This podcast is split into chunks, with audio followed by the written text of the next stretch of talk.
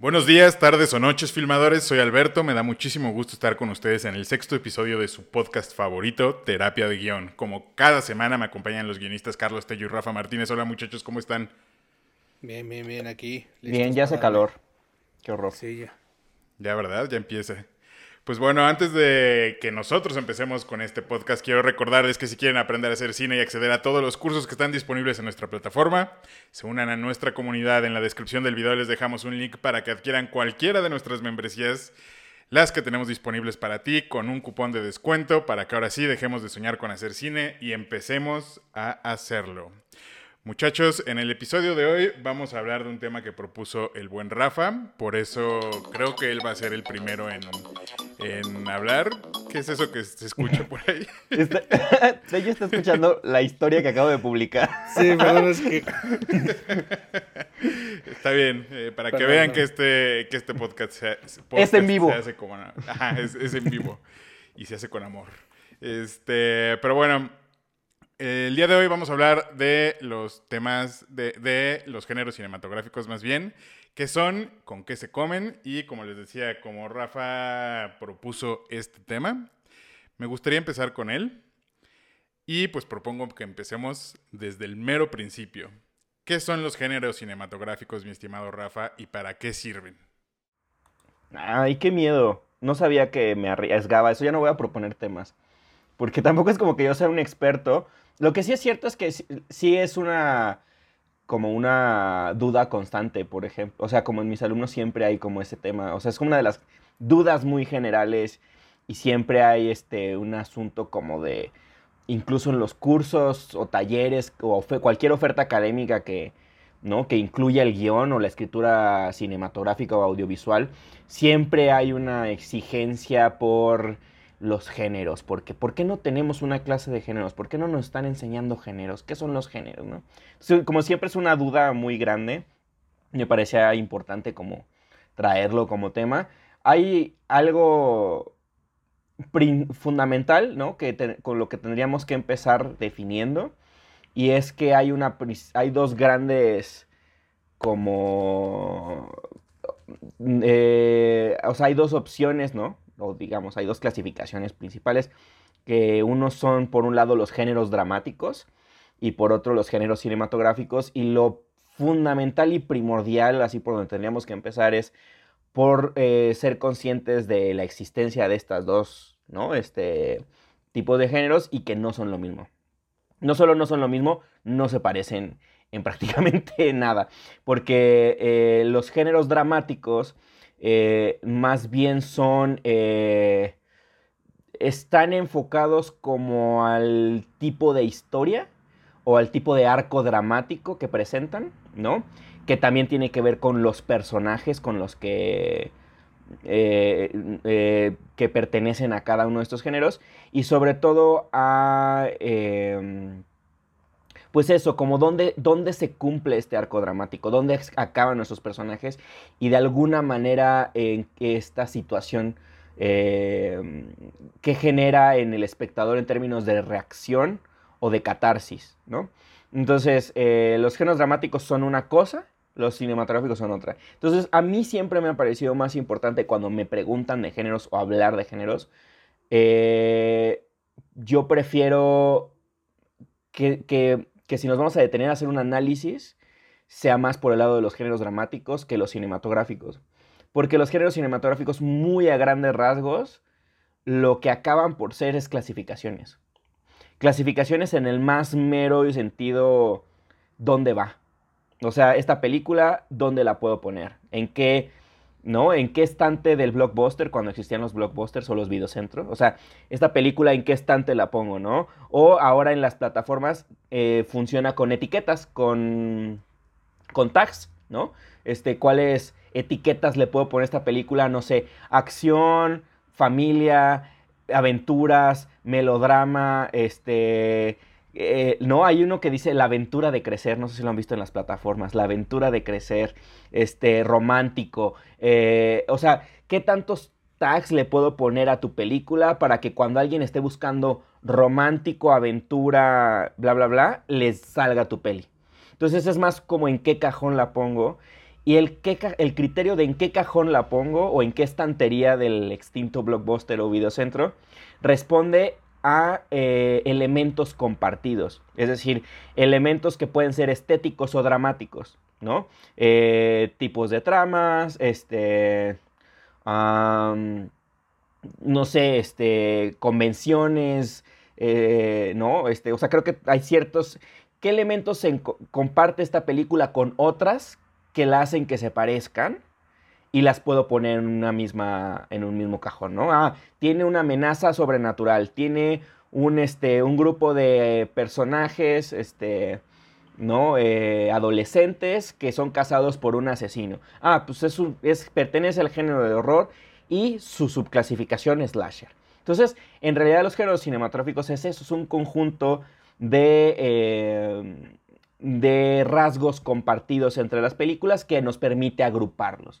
Entonces, es distinto, es distinto a lo que buscan los géneros dramáticos, ¿no? Entonces, eso es importante. He escuchado mucho que eh, los géneros cinematográficos tienen que ver más con el estilo y con el tono. ¿Están de acuerdo con eso o más bien tiene que ver puramente con el tema de la clasificación como dice Rafa Carlos? Híjole, es que el tema de, géneros cinematográficos y géneros en general, pero sobre todo cinematográficos, se vuelve un tema de mucha discusión y de mucha teorización porque francamente es ese tipo de cosas que, aplica el de me lo enseñas y te digo, ¿no? O sea, o, la veo y te digo, ah, era de acción, ah, era una comedia, ah, era un western, era... Y, y, por eso se hace mucho esfuerzo como de repente de, de sentarse a querer decir cuáles son los parámetros reales de el western, cuáles son los parámetros reales de una película de acción, que hace que una película que tenga acción no sea de acción.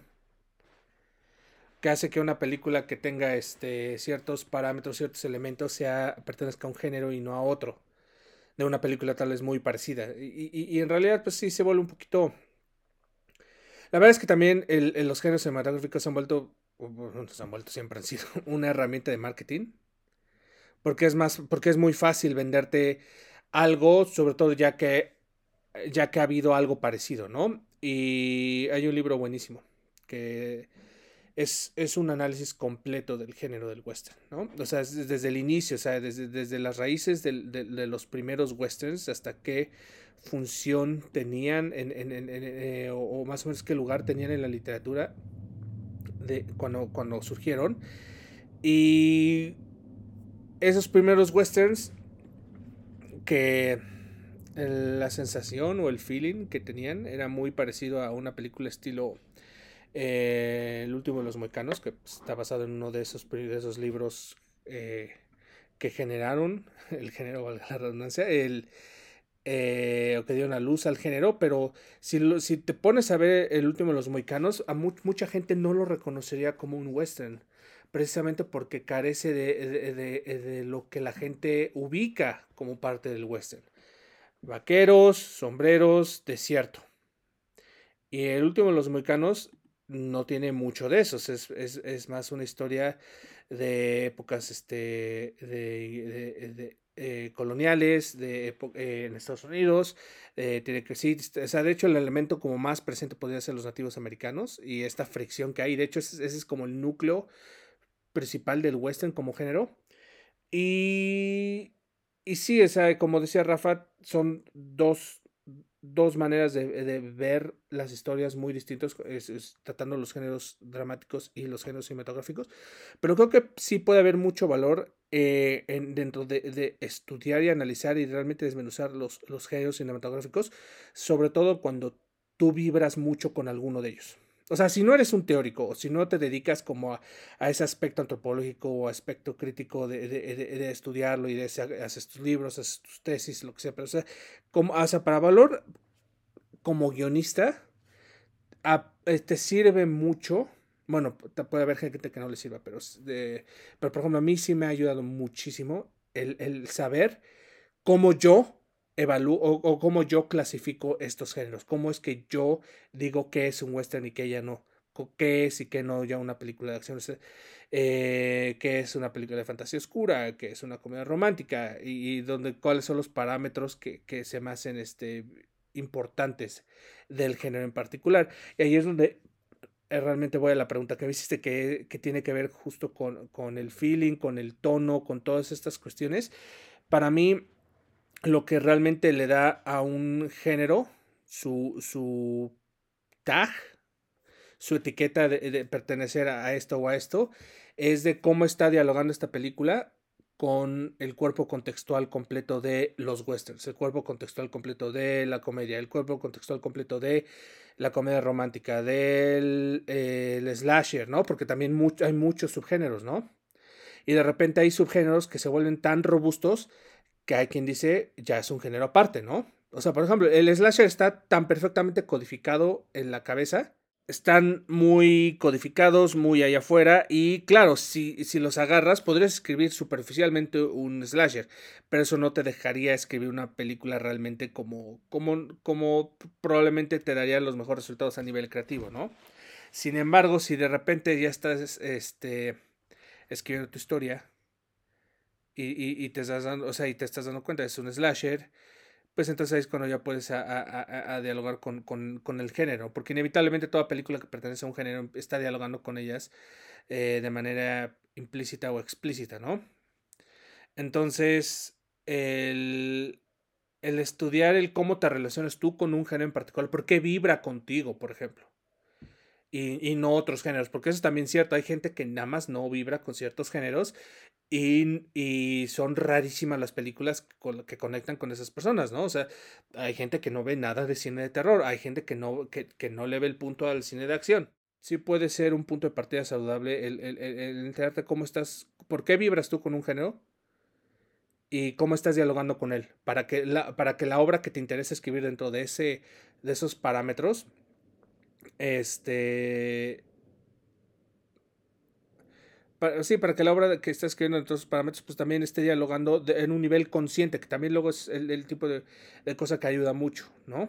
Creo que una de las cosas que también se dice mucho es que los géneros están vivos, que los géneros no son este algo como de hierro, que tienes que seguir estas cosas o tiene que aparecer este, tal o cual cosa a fuerzas. Eh, pero ¿qué pasa cuando estamos escribiendo? ¿Cómo decidimos cuál es el género principal de nuestra historia? ¿Cómo es, no sé, cómo a lo mejor estoy haciendo una comedia en el oeste y cómo sé que es este, un género y no otro? ¿Qué, ¿Cómo delimito eso? Yo creo que ah, yo estoy de acuerdo con esa idea de que los géneros cinematográficos están vivos, ¿no? O sea, y que pueden ser... Eh, lo, que pasa es que hay un asunto tan, tan, que es muy humano, ¿no? Este, de, de, clasificación, de necesidad de categorización, que inevitablemente nos hace, ¿no? Este, llevar hacia allá. Nuestro cerebro funciona así, nuestro cerebro funciona a base de encontrar patrones, de repeticiones, ¿no? Eh, variaciones. Entonces, para poder decir, para poder, ¿no? Decidir qué es esto, para poder definirle en nuestro ¿no? Darle un sentido en nuestra cabeza. Esto es así por esto y esto, ¿no? Entonces, esa naturaleza humana de encontrar patrones y repeticiones para, por ende, categorizar y decir, esta, ¿no? Este, este bichito con estos colores creo que es peligroso, ¿no? Lo clasifico dentro de algo que no debería de tocar, quizás, por decirlo. Es algo muy natural y esa es la razón por la que le existen también esta otra cosa, los géneros cinematográficos son tan amplios e inabarcables que existen también esta cosa de, llamada los subgéneros, ¿no? Y que incluso continuando con esta idea que tengo yo, o la manera en la que veo a los géneros cinematográficos, que es una clasificación más que cualquier otra cosa, también puede haber otra, hoy en día existen clasificaciones que no tienen que ver con lo que tradicionalmente son los géneros cinematográficos, ¿no? horror, acción, comedia, drama, y que son clasificaciones que, que sirven para, por ejemplo, muestras o festivales, ¿no? Como derechos humanos, movilidad, este, em, este, no sé, este, xenofobia, eh, no sé, temas políticos. O sea, hay como clasificaciones que, pues en, de alguna manera son géneros cinematográficos, ¿no? Cine sobre migración, cine de migración. Entonces, en realidad, alguien puede estar escribiendo una película sin, en un primer lugar, saber o ser conscientes de que su película es de género político, de género, o sea, son cosas que luego alguien más le, encuentra la necesidad de calificarla o clasificarla, ¿no? O incluso los mismos productores de la película en el momento en que la tienen que vender y comercializar, ¿no? Este, entonces, ¿qué, qué, le podemos poner? Dicho esto, a lo que voy con respecto a tu pregunta, yo creo que en un primer momento no le tendría que corresponder a un guionista cuando está escribiendo un guion empezar por el género. O sea, como, como cosa de, como punto de partida. A menos que estés escribiendo un proyecto por encargo clarísimo, que es así de, estamos, no sé, estamos reviviendo la comedia de, de, perdón, la barra de comedia de Televisa, entonces queremos cinco nuevos programas. Pues no vas a entregar, ¿no? Este, Sonata de Otoño de Bergman. O sea, es como, no te vas a referenciar de eso, sino que sabes qué te están pidiendo. Y hay una, y más que, más que qué te pide el género, cuando es un encargo de ese tipo, Así como necesitamos producir cinco películas de terror que vamos a coproducir México con Blumhouse, ¿no? Por ejemplo, ¿no? Entonces hay una expectativa que más que es expectativa del género, como de que una demanda de que el mismo género te está haciendo a ti guionista para la historia, es un tema más de espectador, más de público.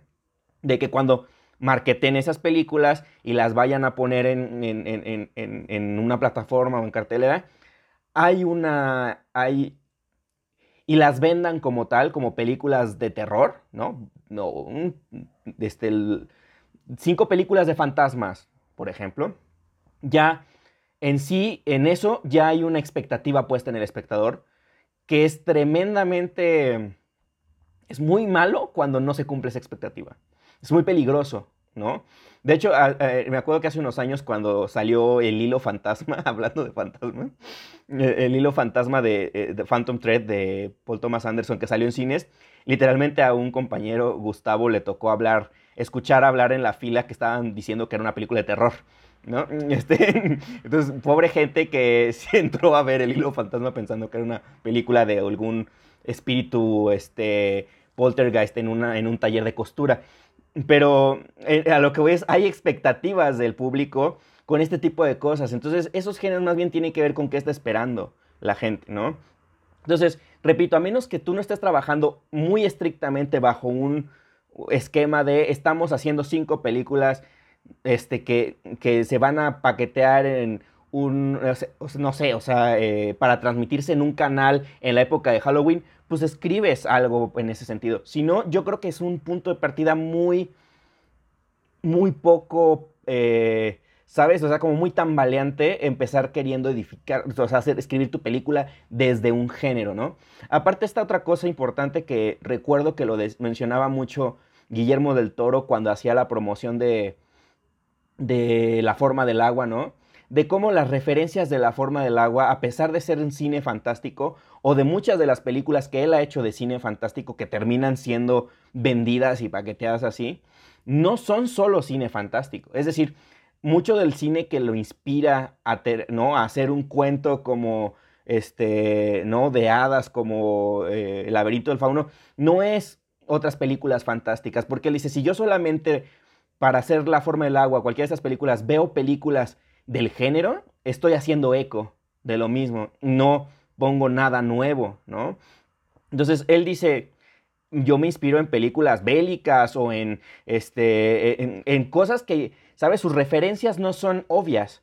O sea, cuando alguien dice, cuando alguien entra a trabajar el equipo de una película de Guillermo del Toro, digo, estoy teorizando aquí, pero estoy seguro de que la gente que trabaja en su equipo se encuentra con referencias que no son obvias, que en un primer momento dices, ¿por qué esta película tiene que ver con la historia de amor entre una mujer eh, muda y un, anfibio, ¿no? Eh, pero tiene que ver, ¿no? Porque este, creo que es eso, los géneros no nada más, o sea, eh, creo que hay una cosa muy, muy peligrosa en asumir, estoy escribiendo un slasher y voy a ver puros slashers para escribir un slasher puro. O sea, se vale, ¿no? Tampoco es un pecado, pero pues, ¿qué tanto realmente vas a aprovechar la oportunidad de tocar ese, ese género, ¿no? Si no puedes como darle una variación o ni siquiera lo digo como un asunto de ambición de transformar un género, sino tal cual de, defender un lugar mucho más eh, válido que yo creo que es eh, la honestidad, ¿no? Que, como punto de partida. Es decir, quiero contar una historia que a mí me mueve. Como dice Tello, es más un asunto de personal de vibra, ¿no? Este, él lo dice como, como, como si fuera Tulum, ¿no? Para mucha gente. Para mí, lo que yo vibro es con películas, no sé. Hay muchas cosas que luego son incluso que, le, toca a alguien más señalar, ¿no? A mí me ha pasado, ¿no? Hay, repites estas cosas en tus cortos y yo no los veo, no lo veo así en un primer momento, ¿no?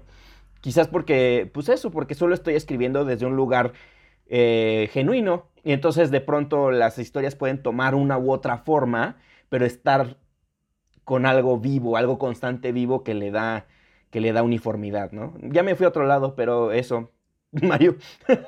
Totalmente lo que, lo que dice Rafa. O sea, justo eso es súper importante y más va más allá de los géneros, ¿no? O sea, es de tus referentes, no, o sea, tu dieta cinematográfica, audiovisual, eh, literaria, o sea, en general, tu, dieta narrativa no puede ser una sola fuente, porque si no, se vuelve un, como, como dice, una cámara de eco, ¿no? O sea, es, este, ya, ya, ya ni siquiera estás dialogando con, con, con, con, con el género, ya nada más lo estás repitiendo. Es este. Es una de las razones por las que de repente a mí, a mí me, a mí mal, maltrepea un poco el, el, que cuando alguien dice, ok, voy a, hacer un, voy a hacer un western y pues nada más pongo caballos y sombreritos y todo eso. Porque digo, puta, no, eso no es un western, ¿no? Eso, ese es el look estético, ¿no? Ese es un elemento estético, pero... Y, y, y este punto también que decías de... Eh, y me voy a ver puro slasher para hacer un slasher puro. Es que justo no existe el slasher puro, ¿no? O sea, es justo... Eh, uno puede delinear todos esos elementos que uno cree que se hacen a un western, que hacen un slasher, que hacen una película de fantasía, que hacen un rom-com. Y tú ves 10 obras maestras del género y vas a ver que ninguna cumple todo. Ninguna. Y eso es lógico, porque, porque de nuevo, eh, a veces pienso eh, también los géneros de cierta manera como en, en, en campos electromagnéticos, en el que no, eh, no sé si se recuerdan sus clases de física de, la prepa o de la secu, pero básicamente un campo electromagnético se genera. ¿Tenemos cara de que la recordamos? ¿O bueno, un campo recordarla? un campo electromagnético se forma cuando le aplicas electricidad a, a, un, a un, metal, ¿no? Que, que tenga estas este, características ferromagnéticas, ¿no? No es como un imán, que el imán ya trae su campo magnético pretendido. Este, este campo se genera a partir de que le metes electricidad. Para mí los géneros cinematográficos son un poquito, eh, y muchas cosas en general, tienen, esa vibra de que eh, son estos elementos que están volando en 10, 50, 500 obras distintas pero que esa vida les está generando ese campo que las une, ¿no? O sea, es como es un campo amorfo eh, que realmente no puedes agarrar y encerrar porque está ahí flotando, ¿no? Entonces, este, estoy totalmente de acuerdo. Y yo, yo, yo también soy de la idea de que creo que ese es material de reescritura. Es material de ya terminaste tu primer draft o tal vez segundo draft ya el, núcleo importante de la historia ya está y ahora igual y dices, creo que esta historia puede fortalecerla si me adhiero un poco más a lo que considero el género o si me alejo más, fortalecería la historia. Si rompo estas expectativas, que ya sé que por presentarte ciertos elementos de cierta manera, la gente va a empezar a identificarlo como una película de artes marciales, como una película de ciencia ficción, como una película de esto. Es algo, sí, es, creo que también es importante que un guionista lo tenga en su haber de, como decía Rafa, saber qué está esperando la gente, saber qué promesas estás haciendo. No solo dentro de tu historia, que para mí son las más importantes y, y, las que tienes que cumplir, ¿no? Pero eh, lamentablemente, no, bueno, no sé qué tan lamentable es, pero la realidad es que también estás haciendo promesas no dichas por hacer una película en cierto tiempo, en cierto lugar, con ciertos eh, esquemas de producción, con ciertos bla, bla, ¿no? Esto que decías me recordó algo que decía un profesor de guion, que siempre él recomendaba que los primeros tratamientos fueran tuyos, fueran eh, lo que le llamaba el mid-draft, este, que sean solo para ti, para que saques eso que quieres. Y él ponía los géneros como en esta parte que es el draft para el público, que es tomar las cosas que tú quieres decir y, te y el género te ayuda a hacerlas un poco más accesibles para que otras personas lo entiendan, para que el público pueda saber qué, es lo que quieres hacer o, o, más bien para que se familiarice más con, el, con, tu discurso. ¿No? si están de acuerdo con eso. Y también eh, mi siguiente pregunta era si creen que entonces eh, esta idea de los géneros cinematográficos y que tenemos que estudiarlos y que si vas a escribir una película de terror te tienes que ver todos los slashers y bla, bla, bla, nos terminan limitando como guionistas o más bien, pues, este, como un poco como lo que decíamos la, e, en el podcast pasado, que eran este, como herramientas que es buena tener bajo la manga para hacer este tipo de traducciones hacia, hacia el público para cumplir con lo que nos pide un productor, etcétera. Yo creo que como hemos dicho, pues todo enriquece, ¿no? Y si eres como alguien que decide estudiar muy, muy, muy profundamente los géneros cinematográficos y revisar muchas de estas obras y, este, y entender eh, los mecanismos, estos puntos en común que menciono, eh,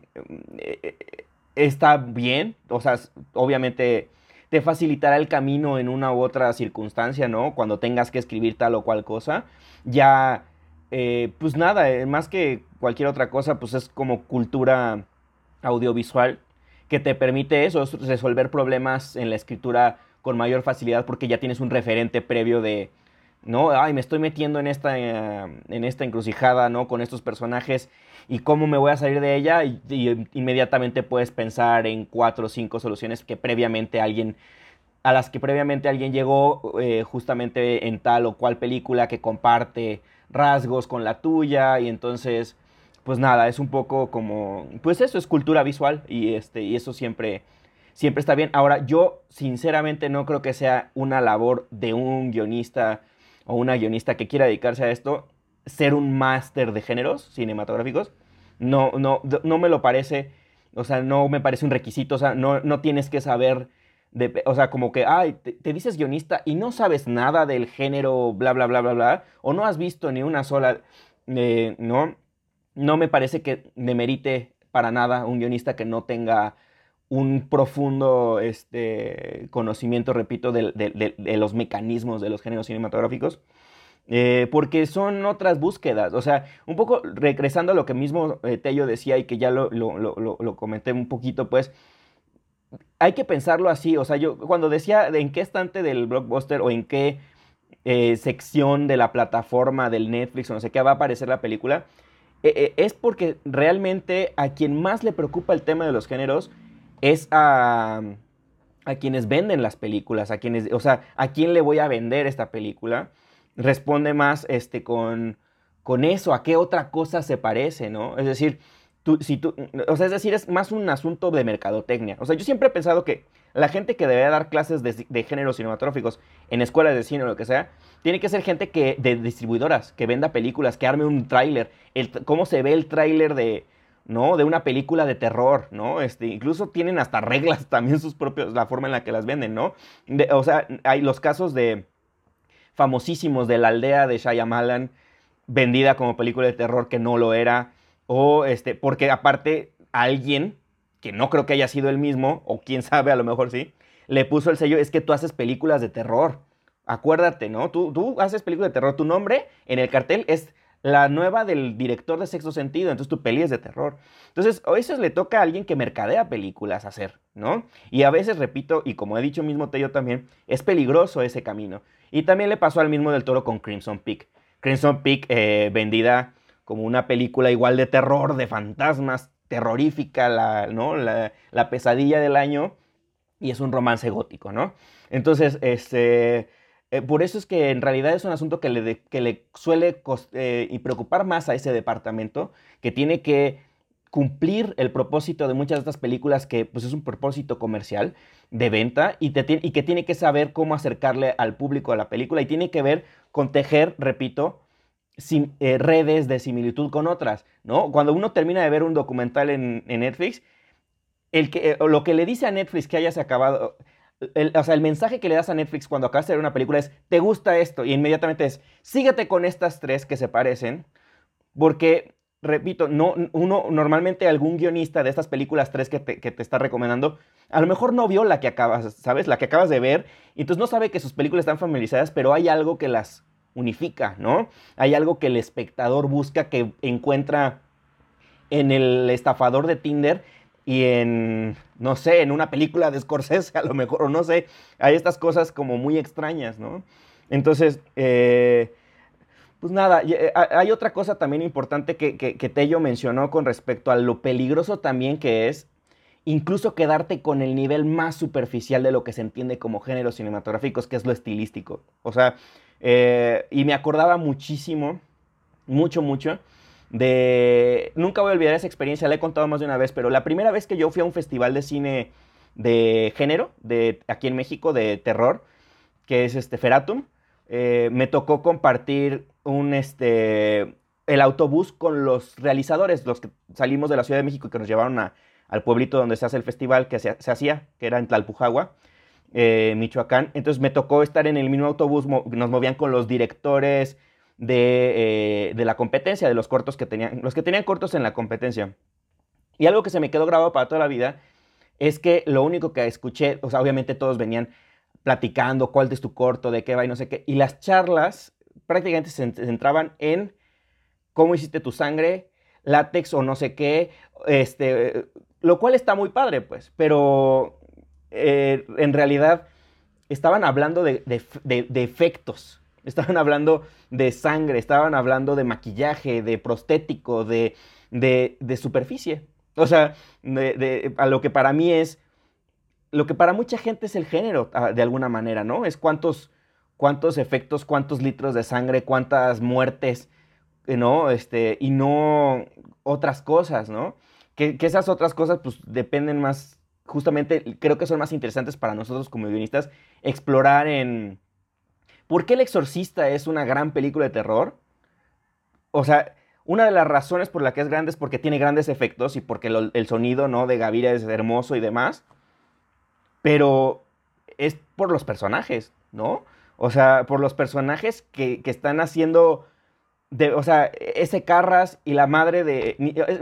mucha gente que incluso superficialmente puede entender o puede pensar que la protagonista es la niña poseída, ¿no? Esta Regan, cuando no es, o sea, es su madre y Carras, ¿no? Este, principalmente Carras. Entonces, cuando no profundizas a ese nivel y te quedas en, wow, ¿cómo, cómo le da la vuelta a 360 grados a la cabeza a, esa, esta, a esta niña?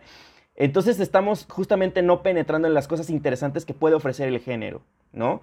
Eh, entonces, pues nada, creo que, no sé si te respondí, pero era, iba, iba por ahí, pues, o sea... Es que mm. justo, o sea, son las cerezas del pastel, pero no puedes comer solo la cereza, ¿no? O sea, no, o sea, los pasteles tienen capas. Igual que las cebollas. Y los ogros. y los ogros. este. Sí, que se suele profundizar más en el cómo y no en el por qué. ¿No? Sí, claro, que primero. Que eso es fundamental, o sea, entender los porqués, ¿no? O sea, eh, o sea, por ejemplo, el western, ¿no? Que es el, el, western es como mi género, o sea, ese es mi género favorito cinematográficamente hablando. Amo el western, pero, pero justo, o sea, hay capas de cómo lo puedes ver, ¿no? O sea, que la capa más superficial es, ok, western es pistoleros, eh, pueblitos, eh, arena, eh, viento, caballitos, etcétera. ¿no? es como establos, el sheriff, es como los elementos visuales que puedes ver y que puedes retomar y que pueden ser padres, ¿no? La cantina. La cantina. Pero justo inmediatamente después es, ok, ¿por qué estos güeyes son los protagonistas de estas películas? Por qué la mayoría de estas películas estudian esta tensión entre la civilización y lo salvaje, o sea, por qué ese es el núcleo del género, ¿no? Y, y, y, cada, y cada de estos niveles te va, te va destapando más y más cosas, ¿no? Hasta que llegas de repente, no, pues hay un, hay un interés hasta político y social en representar la tierra que invades como tierra salvaje. Porque entonces tu esfuerzo colonizador es un esfuerzo civilizador, ¿no? En lugar de ser un, eh, un esfuerzo destructivo, invasor, hasta genocida, ¿no? Entonces, es esto, o sea, el reconciliar todas esas cosas te puede hasta generar mal viaje, o sea, francamente sí de repente, y creo que inevitablemente todos los géneros van para allá, porque pues el, cine es una herramienta discursiva muy poderosa, eh, pero, pero, pero, pero de ahí puede salir mucha riqueza que puede nutrir tus historias de, ok, ¿Cómo, o sea, para la comedia romántica, cómo realmente manejas el consentimiento ahora, ¿no? Cuando hace 20 años era súper fácil construir una historia en la que un güey pretendía ser alguien más y prácticamente este, hacía todo un, un, mecanismo elaborado de, manipulación emocional para hacer que alguien se enamore de él, ¿no? O sea, y, y eso era como algo que se obviaba, ¿no? Algo que se obviaba dentro del género y algo de lo que no se cuestionaba mucho.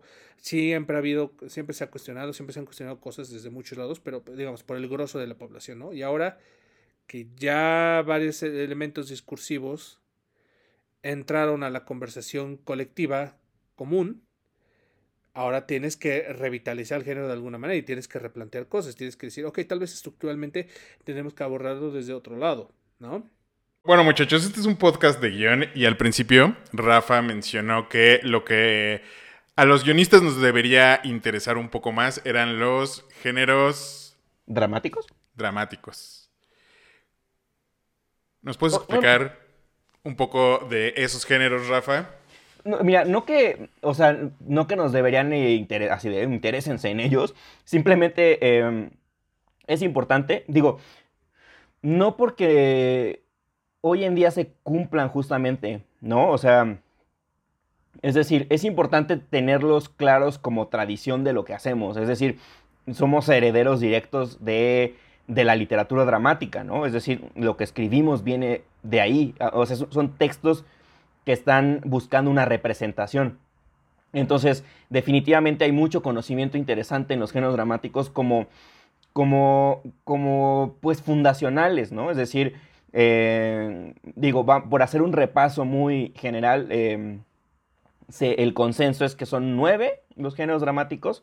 Eh, eso, ahí, por ejemplo, hay un consenso, ¿no? A lo mejor de unas cuantas personas de todas formas, pero eh, todo el mundo puede identificar o estar bastante de acuerdo con que los géneros dramáticos es tragedia, comedia, melodrama, pieza, obra didáctica, de tragicomedia eh, ¿Cuáles me faltan? ¿O son siete? Son siete, Depende a quién le... Depende, la neta depende a quién le preguntes. Bueno, eh, ah. son, son cuantificables y son identificables. Los géneros cinematográficos no, pues. O sea, lo que quiero decir es, eh, depende a quién leas, si a Maki o a... O sea, hay como un montón, ¿no? Y las varias... Y, están muchísimo más calcificados y es obvio que lo estén por una historia de 5.000 años de, bueno, no 5.000 años me suena, de 3.000 años de, de, años de herencia eh, dramática, pues justo es, el cine tiene ciento y tantos, años, ¿no? O sea, seguimos en pañales en este desmadre, ¿no? Entonces tiene todo el sentido. la herencia dramática es muchísimo más consolidada, muchísimo más identificada y se, plumas se han desvivido en, analizar esto desde hace siglos, ¿no? O sea, por ejemplo, un libro fascinante sobre esto es La muerte de la tragedia, que analiza justo cómo, por qué ha cambiado, evolucionado, muerto, etcétera, la, tragedia en, eh, eh, en, el teatro, ¿no? Entonces, totalmente de acuerdo. Pero bueno, ¿qué elementos tenemos que tomar de esos géneros clásicos? Es que, eh, por ejemplo, ¿por qué la tragedia ya no es actual? Porque la tragedia era la de eh, los grandes hombres, así se decía en su momento, ¿no? Este, cometiendo errores. O sea, personas perfectas, ¿no? Que cometían errores, o sea, cometían un error más bien, y eran castigados porque ese error desordenaba el universo y eran castigados. Eh, de una manera pues horrible, ¿no? Trágica. Sobre todo este, porque sus errores permeaban hacia toda la sociedad hacia abajo. O sea, realmente cuando uno de estos güeyes la cagaba, claro. era porque hasta el campesino iba a salir afectado por... Eh, o sea, eran, era, es algo completamente inalcanzable, pues. O sea, no, no, no, no relacionable, ¿no? Entonces, eh, pero esa era la esencia, digamos, de muy, muy a grandes rasgos de lo que conforma a una, a una tragedia. Y entonces a lo que voy es, es fácil hoy en día, después de, estos, de esta tradición y estos años que ha pasado de análisis de estos textos, como bien dice Tello, con llegar a algo tan concreto como eso. El error trágico, ¿no? O sea, depende del error cometido por el personaje, este, que, el perfecto personaje que comete un error y condena, se condena a sí mismo, ¿no?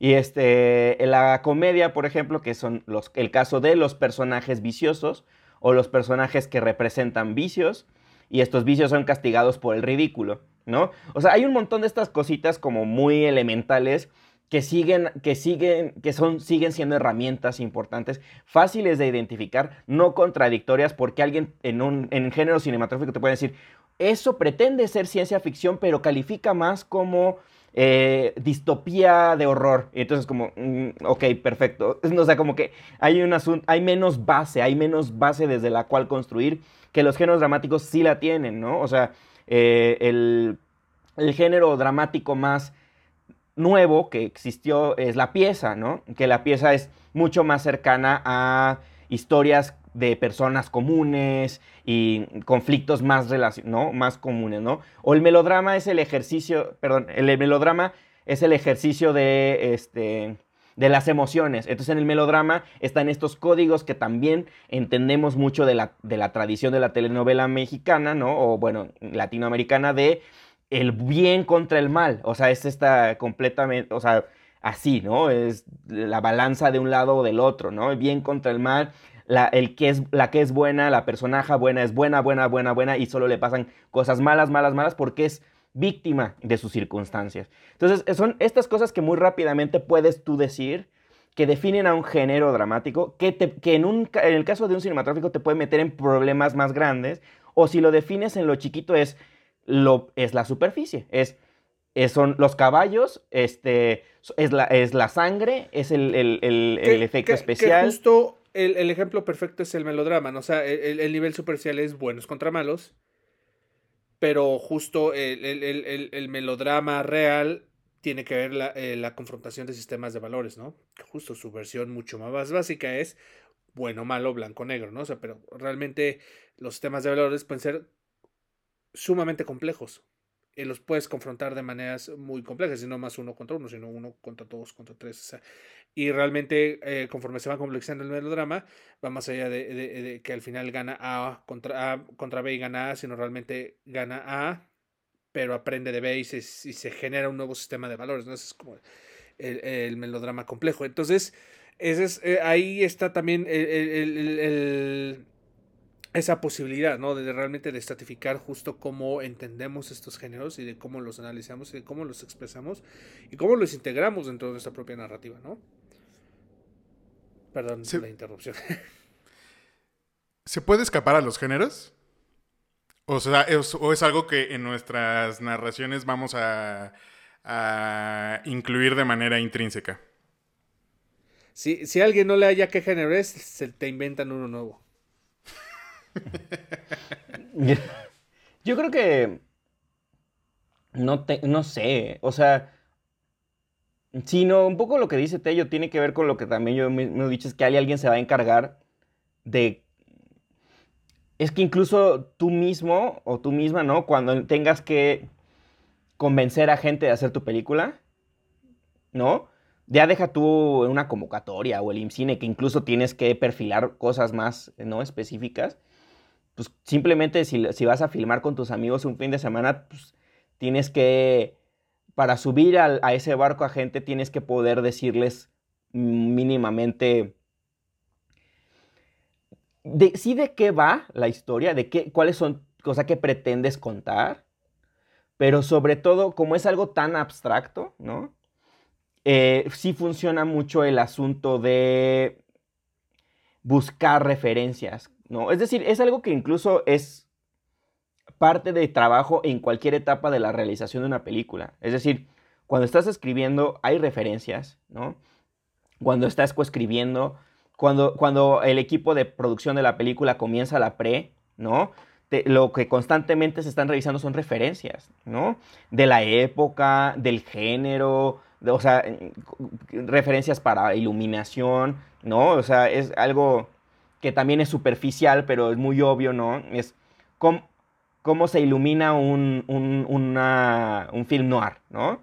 Este, entonces, para los actores, pues no se diga, ¿no? O sea, lo importante es justamente este asunto de como de diversificación, pues, de, de, verdadero enriquecimiento de lo que está nutriendo tu película, ¿no? Es decir, eh, a mí me gusta, a mí sí me gusta, o sea, muy directamente, rascarle a las referencias. Eh, en cuanto a que yo mando y digo, vean esta película y, y, y, quizás no es tan obvio a lo que tiene, o sea, lo que tiene de punto en común con la que estamos haciendo, hasta que lo comentamos y nos damos cuenta que tiene que ver con la búsqueda del personaje, no con la luz, no con el ritmo, no con, o sea, justamente pasar el tema de la superficie y ver, ah, claro, ¿no? Ahora estoy coescribiendo justamente un, es un guion mío que, estoy trabajando con un director para una siguiente versión ya con ideas del director. Eh, y, y, nuestras referencias que nos hemos dado el uno hacia un lado y hacia otro, unas sí están mucho más cercanas, ¿no? este, que, digamos, a la película nuestra que, que, otras. Pero, por ejemplo, no sé, esta, eh, la película que estamos haciendo es una comedia, comedia, comedia, comedia. El personaje es, es de comedia y es muy patético y, ¿no? y las situaciones están por ahí. Pero una de nuestras principales referencias, por ejemplo, es Nightcrawler de, de este, de, ay, de Gilroy, de Dan Gilroy. Y porque el personaje en sus ambiciones y en su actuar, como motivación, como motor de personaje, es el mismo al que estamos construyendo nosotros en una comedia. Y ese tipo de referencias enriquecen más, pues, ¿no? Entonces a lo que voy es, quizás de tu pregunta, o sea, ¿podemos escapar del género? Yo creo que de lo que no podemos escapar es que es justo esta idea de, no, es, es más de una tradición de historias y de personajes. Y lo que no se vale es no voltear atrás hacia esa herencia de historias y de personajes que pueden después ser un género o dictarte o llevarte hacia un género, ¿no? Pero por lo menos decir, ok, esto que estoy escribiendo en esencia es un Hamlet, ¿no? Entonces, o sea, a lo mejor, ¿sabes? Tu película no, eh, no obviamente, no evidentemente trata de eso, o sea, no es el Rey León, pero ese motor te lleva hacia allá. Entonces y, eh, entonces, ¿y qué tanto puedes ir hacia atrás, hacia atrás, para, para que esa herencia, pues, te, te, ayude, también te dé norte, te dé camino, ¿no?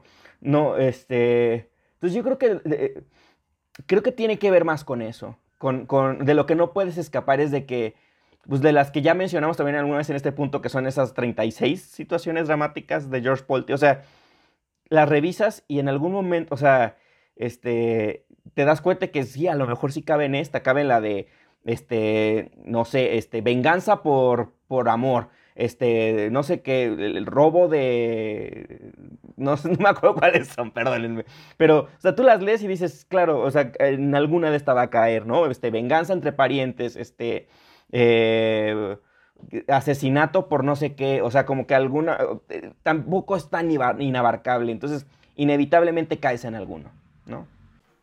Oigan muchachos, dos preguntas que nos hicieron que son creo que muy puntuales y, más, y como muy didácticas, a ver quién se avienta. Y creo que la segunda ya más o menos la respondieron, pero a ver si la podemos igual este, contestar.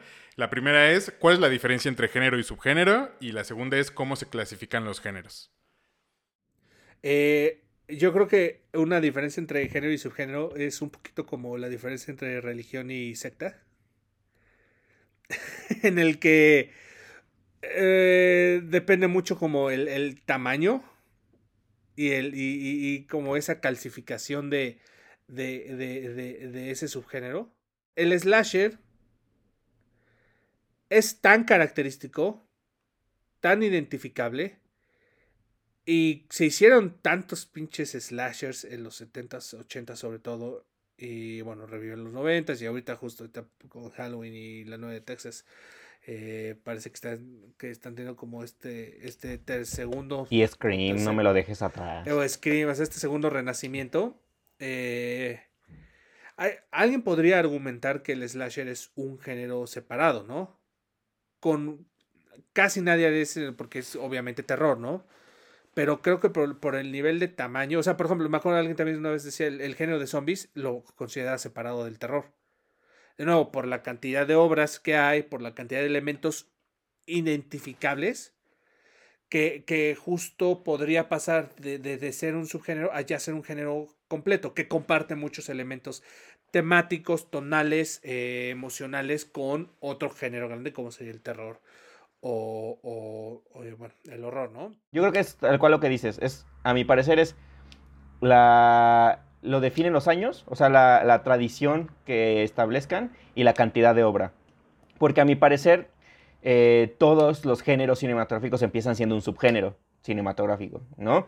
Y justo el paso de los años, la cantidad de obra con esas características compartidas, lo fortalecen hasta el grado de ser un género. Es decir, el más reciente que vivimos en ese sentido es el de superhéroes. O sea, el, el primero era el subgénero de superhéroes, porque habían tres películas, una por ahí, ahí estaba el Spider-Man de Raimi, los X-Men de... acción-aventura, ¿no? Eran como acción-aventura, exacto, ¿no? Se desprendían de ahí y luego ya es tan claro, ¿no? Y ya pasaron tantos años y hay tantas películas que ya justamente de nuevo estamos, hay guardianes y protectores de las, eh, eh, las características del género de superhéroes, ¿no? Entonces cuando te desmarcas poquito, el, el público dice, ¿qué es eso? y los productores dicen, no lo vuelvan a hacer. Adiós, Edgar Wright, muévete para acá. ¿No? Entonces, eh, porque ya no te está saliendo de algo que ya se vuelve género, pues ya se vuelve más grande. Ok. ¿Y cómo se clasifican los géneros? Yo creo que tal cual con elementos compartidos principalmente en dos sentidos, eh, estilísticos y de trama, ¿no? Eh, por ejemplo, el, ejemplo que recién daba Tello es una clasificación de trama, ¿no?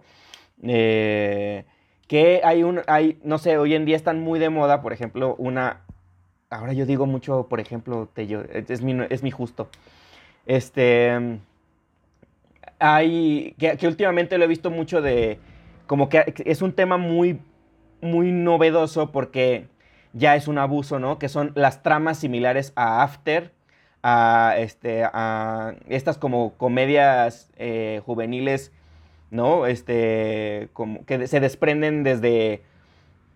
En realidad el padre es Crepúsculo, el padre de, eso, de, esa, de esa tradición es Crepúsculo, las novelas y las películas que luego dieron por, ¿no? Como un fanfiction derivado fue 50 sombras de Grey y luego After y luego Kissing Booth y luego todas son chica, torpe, se enamora de Patán y, que ahorita se acaban, como que ya ahora al mes estrenan dos de esas tramas en Netflix que no sé si propiamente, o sea, no tienen un nombre, según yo, de momento no sé si tengan algún nombre, pero es una clasificación de trama, o sea, son, son repeticiones, son variaciones de trama.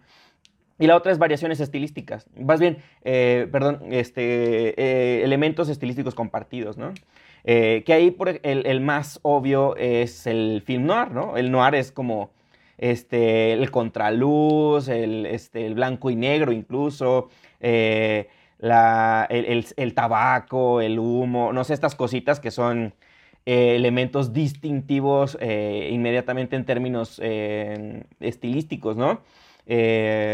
La, forma en la que se ve una comedia visualmente es muy distinta al cine de terror, ¿no? O sea, ya por solo ver un par de stills, sabes como, ¿no? Aunque sea solo un personaje sin mucho contexto, pues hay una manera de iluminar la comedia y, otra de iluminar el cine de terror. O sea, pues yo creo que son esas clasificaciones que tienen que ver con cuántos puntos, así como cuántos check, así como una especie de checklist, ¿no?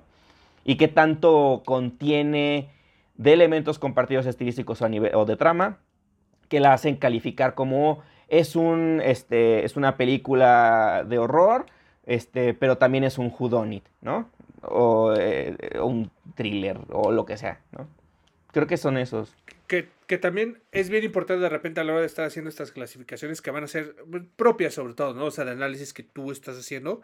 Es también importante como de repente también tener la conciencia de que al final sigan siendo reconocibles para el que te está escuchando o viendo cuando estés hablando de estos géneros, ¿no? Porque de nada va a servir que la manera en que yo codifique la comedia sea incomprensible para el 90% de la gente. Yo quería agregar algo que, es, que me parece más importante reflexionar, o sea, que tiene que ver con estas decisiones que, que luego empiezan a, a tomar, o sea, ¿cómo, ¿cómo, no es un punto de partida el género o no debería ser un punto de partida, sino que de, eh, inevitablemente llegar a él, eso es eso me parece bastante saludable e importante porque justo te ayuda a que la comunicación de la película con el público se complete. Entonces, sí me parece importante llegar hacia allá y un, eh, poco esta reflexión que decíamos, que son inevitables, pero justo de nuevo, eh, no, no empezar por ahí. Hay cosas como tan sencillas como el punto de vista, que el punto de vista, sencillas, digamos, de, de, de, de entender, pero muy complejas e importantísimas quizás la más importante cuando se trata de escribir películas, que es el quién mira, de quién es esta historia, a través de quién la estoy viendo. El punto de vista nos puede dar luz más sobre y, tomar decisiones más importantes que pensar en un género. Es decir, quién me está contando esa historia. Y, y eso puede venir de la mano de justo de decisiones estilísticas, de decisiones de tono, de, música o no. A lo mejor a lo mejor una, eh, el personaje, el punto de vista de esta historia es el personaje es una niña que este, eh, de no sé cuántos años, que quiere, ¿no? Que, que, que, que, fantasea con la música, no sé, que te permite, entonces puedes pensar en a lo mejor lo que estoy escribiendo es un musical y, eh, ¿sabes? ¿Cómo, cómo es, esas cosas? Y algo que me dejaba muy claro, y estaba pensando, es como también, digo, además del punto de vista, como tus intenciones, como tus propias intenciones, o sea, ¿quién está contando esta historia y cuál, o sea, yo como escritor, ¿qué quiero, qué es lo que más me interesa de esa historia? Porque la historia puede ser la misma y está, hay un claro ejemplo que, que a mí me gusta mucho revisitar, porque creo que los dos en sus nichos funcionan, que es la historia real del del, exorcismo que inspiró el exorcismo de Emily Rose, que es de una chica, Annelies no sé qué, eh, una chica alemana, según recuerdo. Y hay dos películas, una alemana que se llama Requiem y la gringa de Scott Derrickson que se llama El exorcismo de, de, de Emily Rose, que son así, la misma historia, misma personaje, mismo caso, géneros y estilos completamente opuestos. ¿Por qué? Porque hay una, hay, dos, o sea, ahí es más bien qué estaba interesado, o sea, qué le interesaba a cada quien abordar, ¿no? Eh, incluso estructuralmente la de Emily Rose ni siquiera es tan, tiene escenas muy de terror, ¿no? Pero en realidad está centrada en otro punto de vista, que es la abogada, que la interpreta Laura Linney, y, esta, eh, la estructura es más sobre el, sobre el caso, sobre, el, sobre la, este, la corte, ¿no? Sobre el juicio, perdón. Y, la otra, en la otra, el punto de vista sí es Emily, ¿no? Bueno, no sé, Annelise, no sé cómo se llama la personaje de la otra, pero tiene más que ver con este asunto de si estaba realmente enferma, si tenía esquizofrenia, o, y, que, y, que, ella interpretó como una posesión demoníaca por crecer en una familia profundamente católica, eh, tóxicamente católica. Entonces, el punto de atención que quiero decir de esta historia como, ¿no? como escritor y el punto de vista que elijo para transmitirlo, ¿no? Eh, es importante. Regresar al porqué, o más bien siempre empezar por el porqué en nuestras historias. Muchachos, ahora sí, muchísimas gracias a todos por escucharnos hasta acá. Gracias a Carlos, gracias a Rafa por acompañarnos en este nuevo episodio. Nos vemos la próxima semana. Vamos a hablar de personajes y luego por ahí vamos a estar hablando de Batman porque pues somos unos ñoños. Y creo que es una buena oportunidad de explorar también otros géneros en el cine de superhéroes. Porque las películas de Nolan son de otros géneros dentro del marco de superhéroes. Y esta, por lo que veo, es un policíaco, pues. O sea, Vamos Entonces- a ñoñar rudísimo, así que vayan. Es de Zodiac paciencia. con Batman. Exactamente. Pero bueno, muchísimas gracias. Eh, les recuerdo que si les gustó este contenido, no olviden suscribirse al canal, darle like.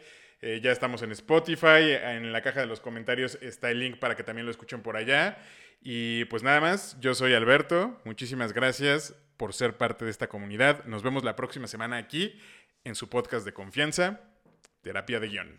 Bye. Adiós.